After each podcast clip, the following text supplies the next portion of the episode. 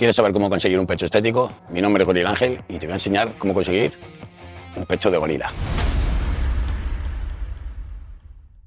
Para entender cómo hacer la rutina perfecta, vamos a desarrollar la explicación mostrando tres partes. Anatomía, biomecánica, es decir, cómo se mueve y qué ejercicios son más interesantes y por qué. La rutina ideal para pectoral necesita una variedad de ángulos y de estímulos y esto se debe, totalidad, a la disposición de las fibras del mismo. Se compone en forma de abanico y es un único músculo, aunque digan lo de sus cabezas y demás. No, lo primero que debemos conocer es su anatomía para entender la necesidad de estos diferentes ángulos y, siendo el músculo rey que todos quieren entrenar en el gimnasio, cómo hacerlo de manera perfecta.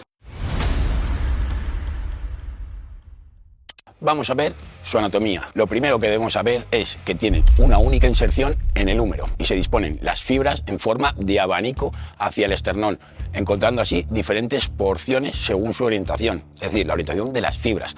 Decimos porciones porque a diferencia de otros grupos musculares no son cabezas, pero sí podemos hacer un énfasis en una parte u otra de esas porciones para desarrollar el pectoral. Esto quiere decir que se trabajan todas, pero se hace un ligero énfasis y se consigue cambiando el ángulo de la caja torácica y las porciones que podemos encontrar son la clavicular con su origen en la clavícula, la esternal que se inserta en la externa y la costa abdominal. Respecto a la división, según el tipo de fibras, no es un dato que esté claro actualmente, debido a que hay poca evidencia al respecto, por lo que la poca evidencia no es suficiente como para hacer una afirmación exacta del porcentaje de fibras. Pero, según el consenso de estudios, ronda el 64 al 70% de fibras rápidas y un 30 a un 36% de fibras lentas. Para entender qué ejercicios debemos hacer, debemos entender también cómo se comportan estas fibras de manera biomecánica, es decir, cómo se mueven y cómo hacen que se mueva el húmero. Así que vamos a verlo.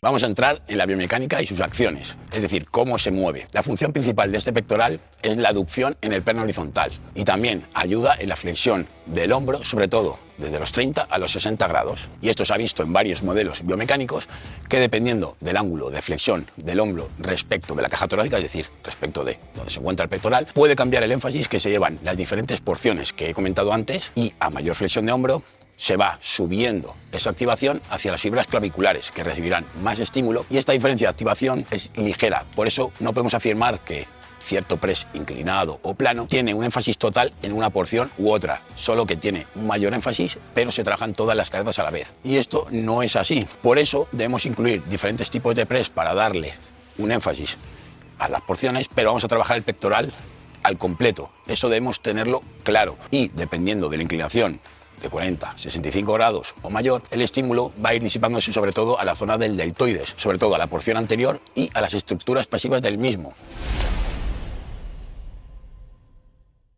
Y ahora que ya sabes esto, estarás ansioso por saber cuáles son los ejercicios más interesantes a incluir en el programa de entrenamiento. Pues vamos a ello. Para la porción clavicular, todos los presos entre 30 y 60 grados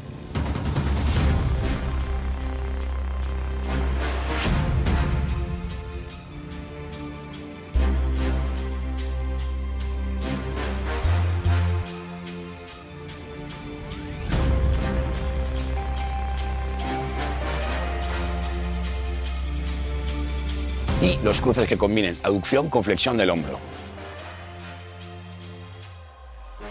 Para la porción external, cruces de poleas.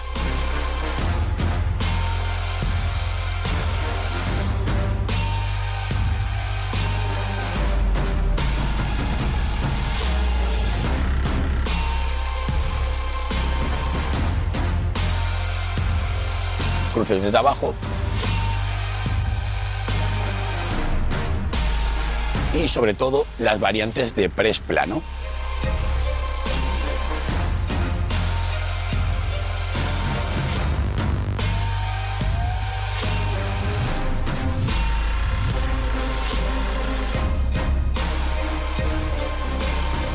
Y para la zona más costal, pues tendremos otro tipo de ejercicios.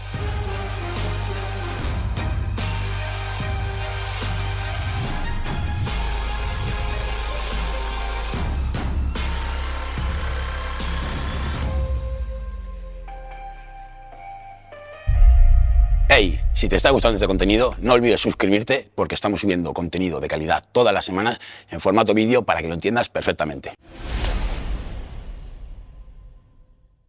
Sabemos cómo está formado y cómo se mueve el pectoral. También sabemos qué ejercicios son más interesantes. Ahora queda ver en qué rango de repeticiones puede ser más interesante trabajar. No voy a hablar de series porque el volumen de entrenamiento depende de cada persona. Así que vamos a recapitular todo para entender el por qué el pectoral tiene que trabajarse en un rango de repeticiones u otro. Y esto depende de la cantidad de fibras. Las fibras rápidas son más predominantes, por lo que pueden ser interesantes rangos bajos de repeticiones para los tipos de press de banca entre 4 y 8 y rangos de repeticiones más altos para ejercicios más de aislamiento como las abducciones o las variantes de press en máquinas. Aunque sean variantes de press, al ser en máquina, permiten un estímulo más localizado y podremos utilizar ese rango de repeticiones más alto, entre 8 y 16. La recuperación suele ser buena al ser un grupo del tren superior y esto facilita que podamos meterle un buen volumen de entrenamiento y varias sesiones durante la semana, pero claro, va a depender de cómo organicemos todo el volumen de entrenamiento en nuestro programa y de cómo toleremos cierto volumen,